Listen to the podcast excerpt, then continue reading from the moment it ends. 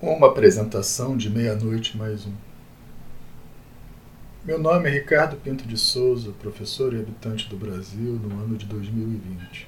Os últimos meses e últimos anos difíceis me convenceram de que meu tempo, com todas suas tensões e perdas, um dia será visto como uma piada uma catástrofe por aqueles que tiverem a sorte de vir depois.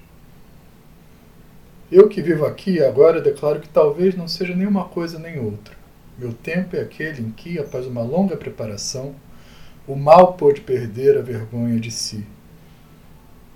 Estou convencido de que a compreensão profunda de minha época, com seus personagens absurdos, seu poder corrosivo de trair a menor esperança de razão e equilíbrio, pode ser entendido apenas através de como, na textura dos dias e no sabor do ar, tornou-se possível que os gestos mais sórdidos acabassem por se tornar aceitáveis.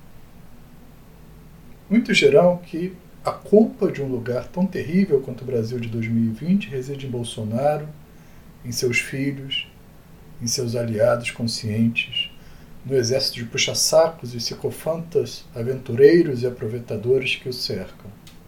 Mas a verdade é que o amplo retrocesso que testemunho estava sendo preparado já há muito tempo, desde muito antes.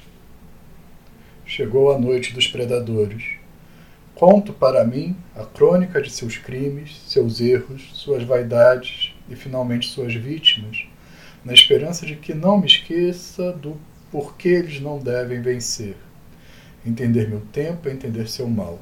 Estas crônicas, feitas sempre à meia-noite, são sobre o mal.